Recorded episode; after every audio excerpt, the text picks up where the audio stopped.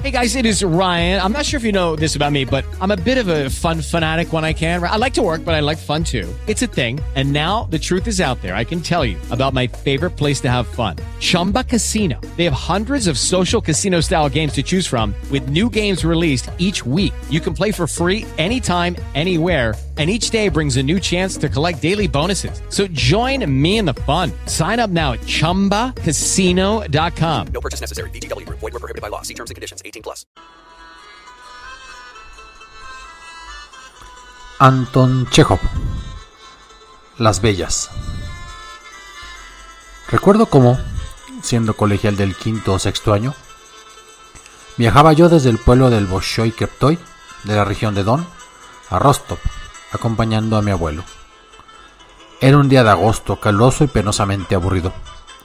A causa del calor y del viento seco y cálido, que nos llenaba la cara de nubes de polvo, los ojos se nos pegaban y la boca se volvía reseca. Uno no tenía ganas de mirar, ni hablar, ni pensar. Y cuando el semidormido cochero, el ucraniano Carpo, amenazando al caballo, me rozaba la gorra con su látigo, yo no emitía ningún sonido en señal de protesta y solo despertándome de la modorra, escudriñaba la lejanía. ¿No se veía alguna aldea a través de la polvareda? Para dar de comer a los caballos nos detuvimos en Bakhchisajaj, un gran poblado armenio, en casa de un rico aldeano conocido de mi abuelo. En mi vida había visto nada más caricaturesco que aquel armenio Imagínense una cabecita rapada de cejas espesas y sobresalientes, nariz de ave, largos y canosos bigotes y ancha boca, desde la cual apunta una larga pipa de cerezo. Esa cabecita está pegada torpemente a un torso flaco y encorvado, vestido con un traje fantástico. Una corta chaqueta roja y amplios pantalones de color celeste claro. Esta figura caminaba separando mucho los pies y arrastrando los zapatos. Hablaba sin sacar la pipa de la boca y se comportaba con dignidad puramente armenia. No sonreía, abría desmesuradamente los ojos y trataba de prestar la menor atención posible a sus huéspedes. En las habitaciones del armenio no había ni viento ni polvo, pero la atmósfera de la casa era tan desagradable, sofocante y tediosa como en la estepa y en el camino. Me recuerdo polvoriento y exhausto por el calor, sentado en el rincón sobre un baúl verde. Las paredes de madera sin pintar, los muebles y los pisos recubiertos de ocre expandían un olor a madera seca, quemada por el sol. En todas partes por donde uno mirara, había moscas, moscas, moscas. El abuelo y el armenio conversaban a media voz acerca de las pasturas, el estiércol, las ovejas. Yo sabía que durante una hora entera iban a preparar el samovar, que mi abuelo emplearía no menos de una hora para tomar el té, que luego se echaría una siesta de dos o tres horas y que yo pasaría la cuarta parte del día esperando, después de lo cual volverían el calor, la polvareda y las sacudidas de la carreta. Al escuchar el murmullo de las voces, se me figuraba que ya hacía mucho tiempo que yo estaba viendo al armenio, el armario con la vajilla, las moscas, las ventanas en las que pegaba el cálido sol, y que no las dejaría de ver sino en un futuro muy lejano y me dominaba entonces un odio a la estepa, al sol, a las moscas. Una mujer ucraniana con un pañuelo en la cabeza trajo la bandeja con vajilla y luego el samovar. El armenio sin prisa salió al zaguán y gritó Masha, ven a servir el té. ¿Dónde estás? Masha. Se oyeron unos pasos presurosos y entró una joven de unos 16 años, llevando un sencillo vestido de percal y un pañuelito blanco. Lavando la vajilla y sirviendo el té, me daba la espalda y pude notar solamente que tenía un tallo muy fino, que estaba descalza y que sus pequeños talones desnudos se escondían bajo unos pantalones que llegaban hasta el suelo. El dueño me invitó a tomar el té. Al sentarme a la mesa, miré la cara de la joven, que me alcanzaba el vaso, y de pronto sentí como si una ráfaga de viento sacudiera mi alma, borrando todas las impresiones del día con su tedio y su polvo porque vi los encantadores rasgos del más hermoso de los rostros que jamás haya encontrado o soñado. Ante mí estaba una beldad, y lo comprendí a primera vista, como comprendo el relámpago. Estoy dispuesto a jurar que Masha o no, como la llamaba su padre, Masha, era una verdadera belleza, mas no puedo demostrarlo. Ocurre a veces que las nubes se acumulan desordenadamente en el horizonte y el sol, escondiéndose tras ellas, las pinta con todos los colores posibles. Púrpura anaranjado, dorado lila, rosado sucio. Una nubecilla se parece a un monje, ora a un pez, otra más a un turco tocado con un turbante. El resplandor abarca la tercera parte del cielo. Hace brillar la cruz de la iglesia y las ventanas de la mansión señorial. Se refleja en el río y en las charcas. Tiemblan los árboles, lejos, recortándose sobre el fondo iluminado. Una bandada de patos silvestres vuela en busca de un lugar para pernoctar. El zagal que va arriando vacas, el agrimensor que atraviesa en carretela el dique. Los señores que están de paseo, todos contemplan la puesta del sol y a todos sin excepción les parece que es terriblemente bella, pero nadie sabe ni podría decir en qué consiste esta belleza. No era yo solo quien encontraba bella a la joven Armenia. Mi abuelo, un anciano de 80 años, hombre duro e indiferente para las mujeres y a las bellezas de la naturaleza, miró a Masha con cariño durante un minuto entero y preguntó: ¿Es tu hija, Abed Nazarich? La hija, sí, es mi hija, contestó el dueño. Linda señorita, alabó el abuelo. Un pintor llamaría clásica y severa la belleza de aquella Armenia. Era precisamente esa clase de belleza cuya contemplación, Dios sabe cómo, origina en usted la seguridad de ver facciones regulares, de que los cabellos, los ojos, la nariz, la boca, el cuello, el pecho y todos los movimientos del joven cuerpo se han fundido en un solo acorde, íntegro y armónico, en el cual la naturaleza no se había equivocado ni en un ápice. No se sabe por qué. Usted cree que una mujer idealmente bella debe tener una nariz exactamente igual a la de Masha, recta y levemente encorvada, los mismos ojos grandes y oscuros, las mismas pestañas largas, la misma mirada lánguida, que sus rizados cabellos negros y sus cejas hacen el mismo juego con el blanco y delicado color de la frente y las mejillas, como el verde cañaveral con el apacible río. El blanco cuello de Masha y su pecho juvenil no están bien desarrollados aún, pero a usted le parece que para esculpirlos es necesario tener un enorme talento creador. Usted la está mirando y, poco a poco, lo invade el deseo de decirle a Masha algo muy agradable, sincero, bello, tan bello como lo es ella misma. Al principio me sentí ofendido y avergonzado porque Masha no me prestaba ninguna atención y siempre miraba al suelo. Parecía que un aire especial, feliz y orgulloso, la separaba de mí y la ocultaba celosamente de mis miradas. Debe de ser, pensé, porque estoy cubierto de polvo quemado por el sol y porque no soy más que un mozalbete. Pero luego, poco a poco, me olvidé de mí mismo y me abandoné por entero a la sensación de belleza. Ya no recordaba el techo de la estepa ni la polvareda. Ya no oía el zumbido de las moscas, no percibía el sabor del té. Solo sentía que al otro lado de la mesa se hallaba una hermosa muchacha. Percibía aquella belleza de una manera extraña. No eran deseos ni entusiasmo ni tampoco placer lo que Masha suscitaba en mí, sino una honda aunque agradable tristeza. Era una tristeza indefinida, vaga como un sueño. Sin saber por qué sentía lástima por mí mismo, por mi abuelo, por el armenio y por la misma pequeña Armenia, y experimentaba una sensación como si los cuatro hubiéramos perdido algo importante y necesario para la vida, algo que jamás volveríamos a encontrar. También mi abuelo se puso triste. Ya no hablaba de rastrojos ni de ovejas, sino que callaba pensativo, mirando a Masha de vez en cuando. Después del té, el abuelo se acostó a dormir y yo salí de la casa y me senté en un escalón del pórtico. La casa, como todas las casas en Bakhchisahaj, estaba expuesta directamente al sol. No había árboles, ni toldos, ni sombra. El gran patio exterior del Armenio, cubierto de armuelle y otras hierbas, a pesar del fuerte calor, se hallaba animado y hasta alegre. Detrás de una de las bajas cercas que allá y acullá cruzaban el patio se realizaba la trilla. Alrededor de un postre clavado en medio de la era, uncidos en fila y formando un solo radio, corrían doce caballos. Cerca de ellos caminaba un mozo ucraniano vestido con un chaleco largo y amplios pantalones quien hacía restallar el látigo y profería gritos como si quisiera burlarse de los caballos y jactarse de su poder sobre ellos. ¡Ah, ah, ah, malditos! ¡Ah, ah, ya os voy a dar! ¿Tenéis miedo? Los caballos, bajos, blancos y píos, sin comprender para qué los obligaban a girar en el mismo lugar y aplastar la paja del trigo, corrían de mala gana como haciendo un gran esfuerzo y agitaban las colas, ofendidos. De debajo de sus cascos El viento levantaba nubes enteras de dorado tamo y las llevaba lejos, por encima de la empalizada.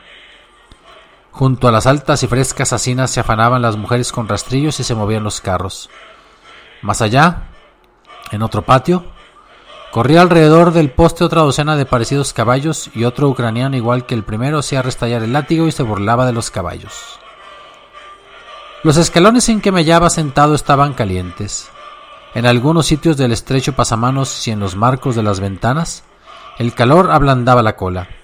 Bajo los peldaños y los póstigos, en las angostas franjas de la sombra, se apretujaban insectos de color rojo. El sol me quemaba la cabeza, el pecho y la espalda, pero yo no lo notaba y solo sentía el roce de los pies descalzos por los tablones del piso, en el zaguán, en las habitaciones. Después de retirar la vajilla, Masha bajó corriendo por los peldaños, alcanzándome con una ráfaga de aire, y se dirigió volando como un pájaro hacia una pequeña y ahumada construcción que debía de ser cocina, y de donde llegaba un olor a cordero asado y un enojado parloteo armenio. Ella desapareció por la oscura puerta y en su lugar surgió en el umbral una vieja y encorvada armenia, de cada colorada que vestía largas calzas verdes. La vieja estaba enfadada y reñía a alguien, Pronto apareció Masha, enrojecida por el calor de la cocina y con un enorme pan negro sobre el hombro. Inclinándose con gracia bajo el peso del pan, corrió a través del patio en dirección a la era. En un santiamén se coló por la cerca y, envuelta en la nube del dorado polvillo, desapareció detrás de los carros. El ucraniano que fustigaba a los caballos bajó el látigo y durante un minuto se quedó mirando en silencio hacia el lado de los carros. Luego cuando la muchacha volvió a aparecer junto a los caballos y saltó a la cerca, la siguió con la mirada y de repente gritó a los caballos de tal modo como si estuviera muy apenado. ¡Ea! ¡Que os lleve el diablo! Permanecí escuchando sin cesar los pasos de los pies descalzos y viéndola correr por el gran patio, con la cara seria, preocupada. Ora descendía corriendo los escalones echándome viento. Ora volaba a la cocina, ora hacia la era, Ahora corría fuera del patio, de modo que yo apenas tenía tiempo de mover la cabeza para seguirla con la mirada. Y cuantas más veces pasaba corriendo con su belleza ante mi vista, más fuerte se tornaba mi tristeza. Tenía lástima de mí mismo, de ella y del mozo ucraniano que la seguía con su triste mirada cada vez que ella corría hacia los carros, a través de una nube de tamo. No sé si su belleza provocaba en mí una envidia o lamentaba que la muchacha no fuese mía, ni nunca lo sería, y que yo fuese un extraño para ella. O sentía vagamente que su rara belleza era casual, innecesaria, efímera.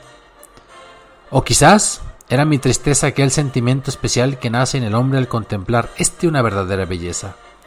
¿Quién lo sabe?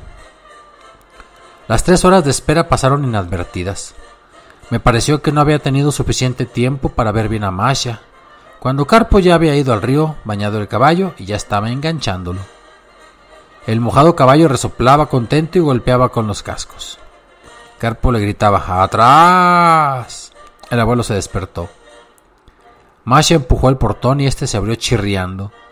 Nosotros subimos a la carreta y salimos del patio. Viajamos en silencio como si estuviéramos enojados. Cuando al cabo de dos o tres horas a lo lejos se avisaron Rostov y Najicheván, Carpo, que durante todo el viaje había permanecido callado, volvióse por un instante hacia nosotros y dijo Qué linda moza, la del armenio, y fustigó al caballo. En otra oportunidad, siendo ya estudiante, me dirigí por ferrocarril al sur. Era el mes de mayo. En una de las estaciones, parece que fue entre Belgorod y Kharkov, bajé del vagón para dar un paseo sobre el andén. La sombra crepuscular había descendido ya sobre el pequeño jardín de la estación, el andén y el campo.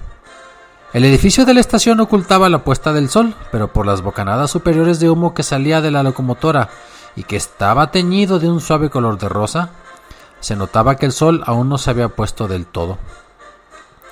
Mientras paseaba por el andén, observé que la mayoría de los pasajeros caminaban y se detenían siempre junto a un coche de segunda clase y lo hacían con una expresión que parecía señalar la presencia en el vagón de algún personaje célebre. Entre los curiosos que encontré cerca de ese vagón se hallaba también mi compañero de viaje, un oficial de artillería, hombre de lo más inteligente, cordial y simpático, como todos aquellos con quienes trabajamos, un casual y pasajero momento en el transcurso de un viaje. ¿Qué están mirando aquí? le pregunté. Sin responder me señaló con los ojos una figura femenina. Era una joven de unos 17 o 18 años, vestida a usanza rusa, con la cabeza descubierta y con una pequeña mantilla negligentemente echada sobre un hombro. No era una pasajera del tren, sino al parecer la hija o hermana del jefe de estación. De pie junto a la ventanilla del coche, estaba conversando con una pasajera de cierta edad. Antes de darme cuenta de lo que estaba viendo, me invadió de repente la misma sensación que otrora había experimentado en la aldea armenia. La joven era una notable belleza, y de ello no teníamos duda ni yo ni los que la miraban junto conmigo. Si tuviera que describir su físico por partes como suele hacerse, debería reconocer que lo único realmente bello que tenía la muchacha eran sus rubios, ondulados y espesos cabellos, que caían libremente sobre su espalda y solo estaban sujetos en la cabeza con una cintita negra. Todo lo demás era irregular o muy ordinario. Fuese por una manera especial de coquetear o por la miopía, tenía los ojos entornados. Su nariz era tímidamente respingona, la boca pequeña, su perfil débilmente delineado. Sus hombros eran demasiado estrechos para su edad y sin embargo, la muchacha daba la impresión de ser una verdadera beldad. Mirándola, pude convencerme de que un rostro ruso para parecer bello no necesita una rigurosa regularidad de facciones. Más aún, si a la joven le hubieran cambiado su nariz respingona por otra recta y plásticamente impecable como la que quería la pequeña Armenia, su rostro probablemente hubiera perdido todo su encanto. Parada junto a la ventanilla, la muchacha al conversar encogía los hombros a causa del aire fresco del anochecer. Con frecuencia volvía la cabeza hacia nosotros, se ponía en jarras, alzaba sus manos para arreglar los cabellos, hablaba, reía, expresaba en su cara tan pronto sorpresa como terror, y no recuerdo un solo instante en que su rostro y su cuerpo estuvieran quietos. Todo el secreto y el hechizo de su belleza consistían precisamente en estos pequeños e infinitamente graciosos movimientos, en su sonrisa, en el juego de su rostro, en las fugaces miradas que nos dirigía, en la conjunción de la fina elegancia de sus... En fin, en sus ademanes con la juventud, la frescura, la pureza del alma que se revelaban en su risa y en su voz y con esa debilidad que tanto amamos en los niños, en los pájaros, en los jóvenes ciervos, en los jóvenes árboles. Era una belleza de mariposa a la cual también le queda el vals, el revoloteo por el jardín, la risa, la alegría, y la que no concuerda con una idea seria, ni con la tristeza, ni con la paz. Y bastaría, al parecer, que un fuerte viento corriera por el andén, o que cayera una lluvia para que el frágil cuerpo se marchitara de golpe y su caprichosa belleza se aventara como el polvillo de las flores. Sí, sí, murmuró suspirando el militar, cuando después de la segunda campanada nos dirigíamos a nuestro vagón. En cuanto al significado de ese sí, sí, no estoy en condiciones de definirlo. Puede ser que estuviera triste y no tuviera ganas de abandonar a la bella joven y el crepúsculo primaveral para encerrarse en el sofocante ambiente del vagón. Puede ser también que sintiera igual que yo una indefinible piedad por la bella por sí mismo por mí y por todos los pasajeros que lentamente, sin ganas, se encaminaban hacia sus coches.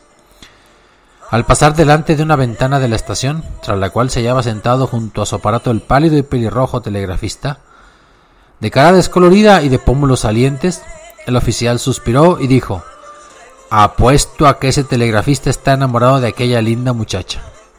Vivir en medio del campo, bajo el mismo techo con esa celestial criatura, y no enamorarse de ella estaría por encima de las fuerzas humanas. Y qué desgracia, mi amigo, qué burla resulta ser encorvado, desgreñado, grisáceo, decente y juicioso y enamorarse de esa muchachita linda y tontita y que no le presta a uno ni la menor atención. O peor todavía, imagínese que este telegrafista esté enamorado, pero al mismo tiempo está casado y que su mujer es tan encorvada, desgreñada y decente como él mismo. Es una auténtica tortura. Junto a nuestro vagón, apoyándose en el pasamanos de la plataforma, el guarda miraba hacia el lugar en que estaba la bella joven, y su hinchado y demacrado rostro, fatigado por la noche sin dormir y por el trajín del tren, expresaba ternura y profunda tristeza, como si en aquella muchacha viera su propia juventud, su felicidad, su pureza, su sobriedad, su mujer y sus hijos. Miraba como si se estuviera arrepintiendo de algo y sintiendo con todo su ser que la muchacha no le pertenecía y que la común dicha humana, la de los pasajeros, resultaba tan inalcanzable para él, con su vejez prematura, su torpeza y su cara hinchada, como el cielo. Sonó la tercera campanada, silbaron los pitos, y el tren se puso perezosamente en marcha. Ante nuestras ventanillas pasaron primero el guarda, el jefe de estación, luego el jardín y la bella moza con su maravillosa sonrisa infantil y pícara. Asomándome por la ventanilla y mirando hacia atrás, la vi seguir con los ojos al tren, dar unos pasos por el andén ante la ventana del telegrafista, arreglar sus cabellos y correr al jardín. El edificio de la estación ya no obstaculizaba el panorama, y el campo hacia el lado occidental se mostraba abierto, pero el sol se había puesto ya y las negras bocanadas de humo se extendían por el verde terciopelo de los sembrados. Había tristeza tanto en el aire primaveral y en el oscurecido cielo como en el vagón. El conocido guardia entró en el vagón y se puso a encender las bujías.